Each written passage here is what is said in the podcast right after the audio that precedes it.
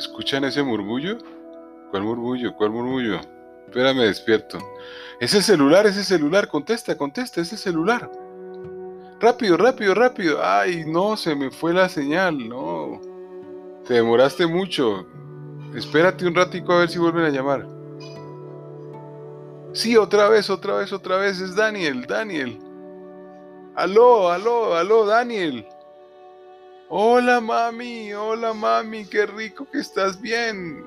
Sí, mi amor, estoy bien. ¿Cómo está tu hermanito? Bien, y mi hermana, bien, todos. ¿Y tú dónde estás? Estoy aquí afuera del hotel, mami. Mi mamá, tu, hermana, mi tía me trajo. ¿Y qué? ¿Y tu hermanito allá se quedó en la casa? ¿Y qué? ¿Con quién estás? No, esto está lleno de gente. Están todas las autoridades acá, mami. Te voy a pasar a uno de los señores que estaba manejando esta situación. ¿Aló? Sí, señora, habla Stuart Harris. ¿Cómo está? Muy bien, muy bien, muchas gracias. Llámeme Mary. Mary, ¿dónde están ustedes exactamente? Estamos en el baño del hall. ¿En el baño del hall? Miren, miren en el diagrama, miren en los planos. Sí, señor, aquí está. Bueno, están a 150. Bueno, ustedes están ahí eh, en contacto con la calle, nosotros estamos acá afuera. ¿Y qué pasó? ¿Qué pasó? ¿Qué pasó? El, edificio se vino abajo. ¿Y eso qué pasó? ¿Un temblor, un terremoto, algo así? No, no sabemos todavía la causa. Lo cierto es que estaba el edificio lleno y hay muchas víctimas. Ay, caramba, ¿y qué van a hacer para salvarnos? Estamos tres aquí. Tres, Jack, John y yo, Mary.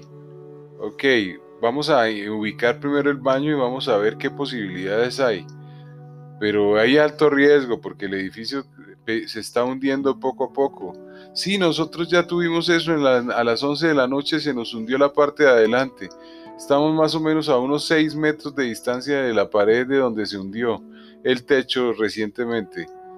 Y según dice Jack, parece que el baño está a metro y medio de la calle, más o menos.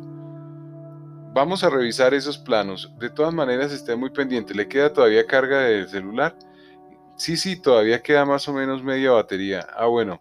Entonces le voy a colgar para no gastar mucho tiempo. Ya sabemos dónde están ubicados y vamos a ver qué medidas podemos utilizar para tratar de salvarlos de ahí lo más pronto posible. Ahí le paso otra vez a su niño. Mami, mami, ¿qué vamos a hacer sin ti? No te preocupes, ya las autoridades están avisando que nos pueden ayudar.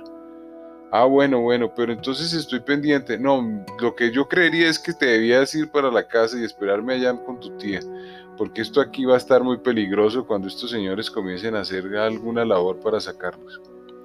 Está bien, mamita, te quiero mucho, yo también te quiero mucho. dale besitos a tu hermanito y que no se preocupen, que estamos vivos y estamos bien por ahora. Ok, mami, listo. ¿Sí escucharon? Sí, el señor Harris puede que nos ayude. Se ve que tiene una voz segura, es un hombre fuerte, creo, ¿no?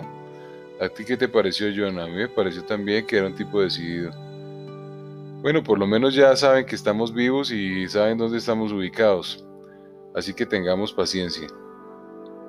Espera, espera, otra vez está sonando el celular. Sí, sí, sí, dígame, ¿con quién hablo? Soy el señor Harris. Ah, señor Harris, ¿cómo va? Usted es ingeniero, arquitecto, soy arquitecto.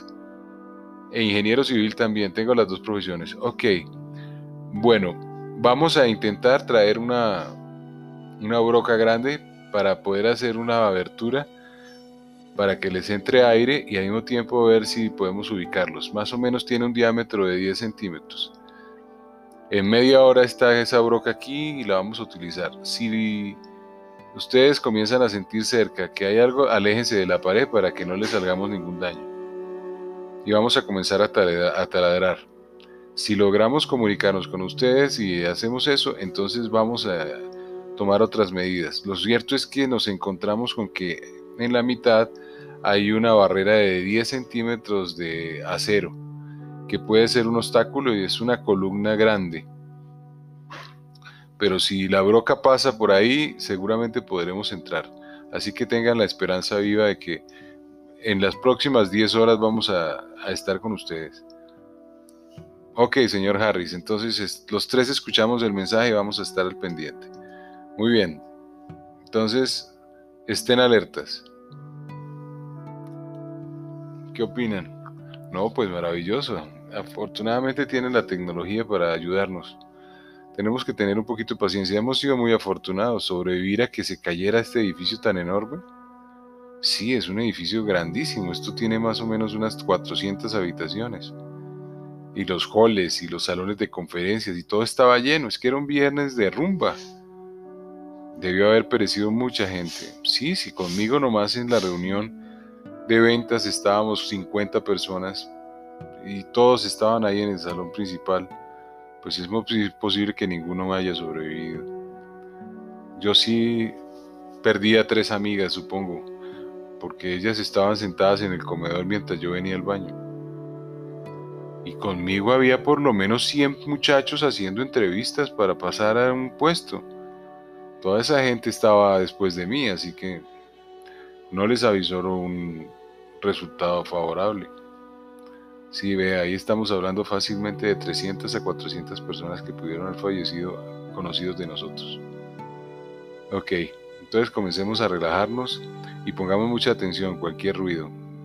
Ruidos los que estamos oyendo, este edificio se está moviendo y se está simborneando. Ojalá esta gente tenga cuidado y nos ayude pronto. Bueno, entonces estemos al pendiente. Fin, episodio 9. Diego Marín. Encierro.